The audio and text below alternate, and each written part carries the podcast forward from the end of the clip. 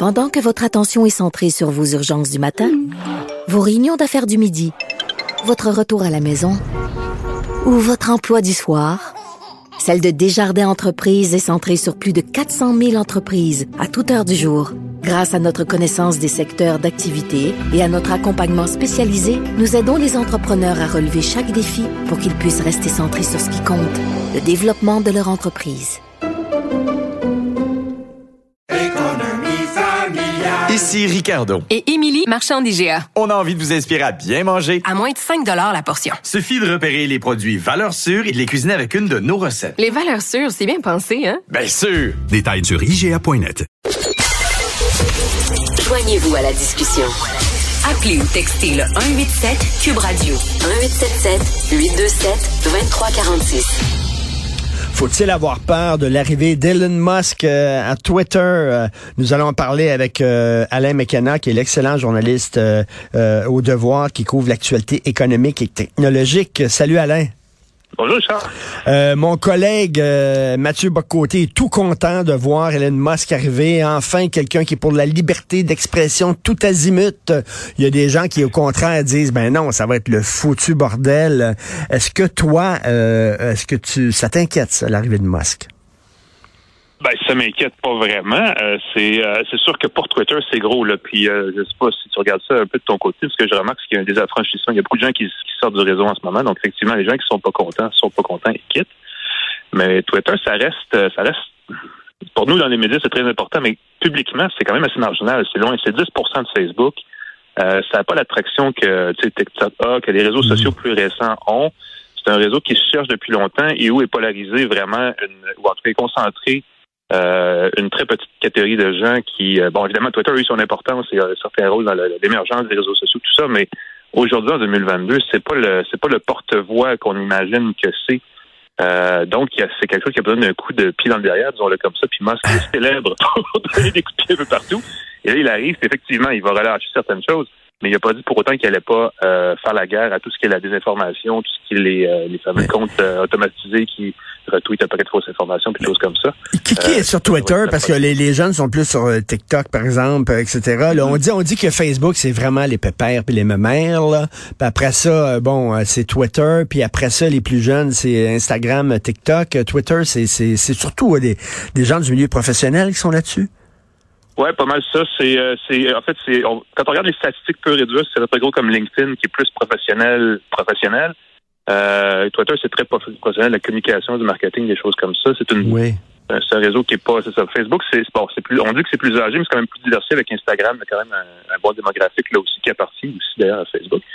Euh, Twitter a toujours, voulu, a toujours voulu se présenter comme même plus un réseau social d'information, même si c'est, c'est mm. rapidement sur l'opinion et la polarisation.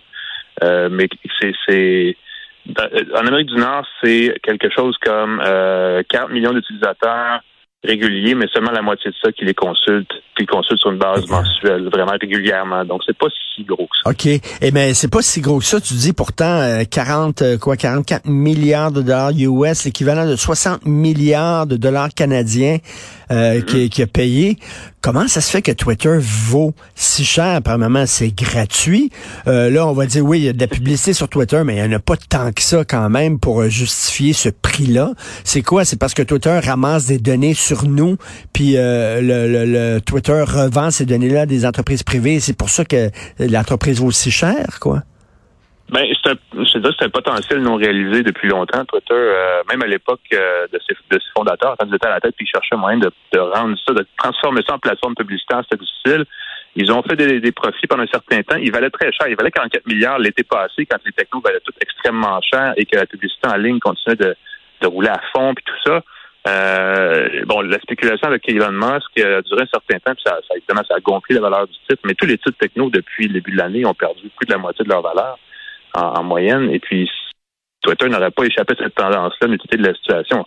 D'ailleurs, Elon Musk a, voulu euh, négocier, disons-le très, très fortement, à la baisse le prix qu'il a payé. Finalement, il s'est entendu que ce prix-là, ça aurait été plus compliqué s'il n'avait pas accepté l'offre.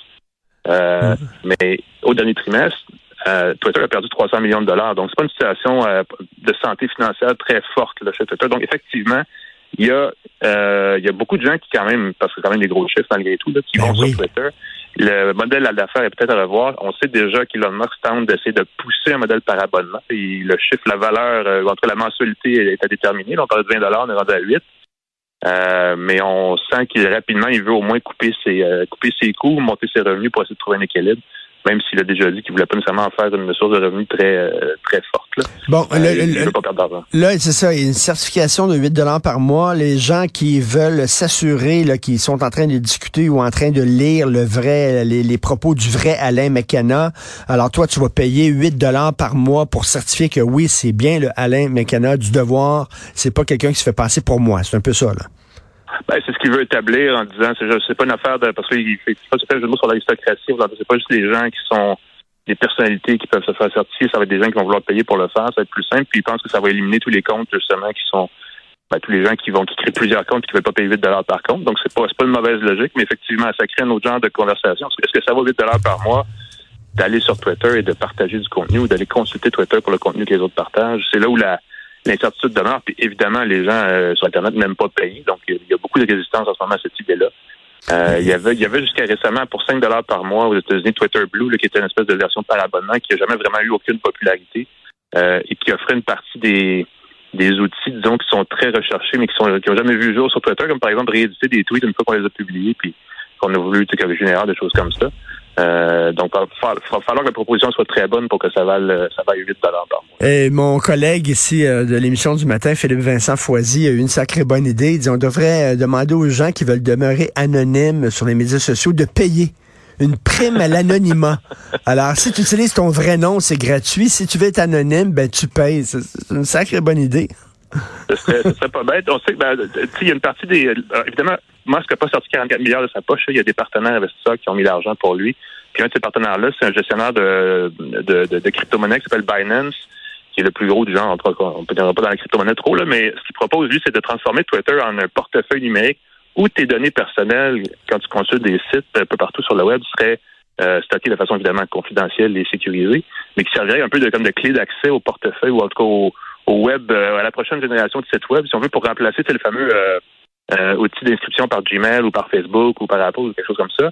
Et c'est un peu le c'est un peu la proposition inverse. On va dire, ben si les gens mettent vraiment leurs données sur ce site-là comme un portefeuille numérique, là, il y a une valeur parce que jamais ça authentifie les personnes, donc ça enlève justement aussi ces gens-là qui veulent soit rester anonymes ou soit ne pas s'identifier pour publier n'importe quoi. Fait effectivement, il y a une valeur là sur la Ben oui. euh, l'authentification, définitivement. Et en, en- en terminant, euh, écoute, euh, euh, le premier, un des premiers tweets euh, que- qu'il a fait euh, en tant que nouveau patron de Twitter, finalement, il a relayé une fausse information là, qui venait d'un- d'un site presque complotiste concernant l'attaque au marteau contre le mari de Nancy Pelosi.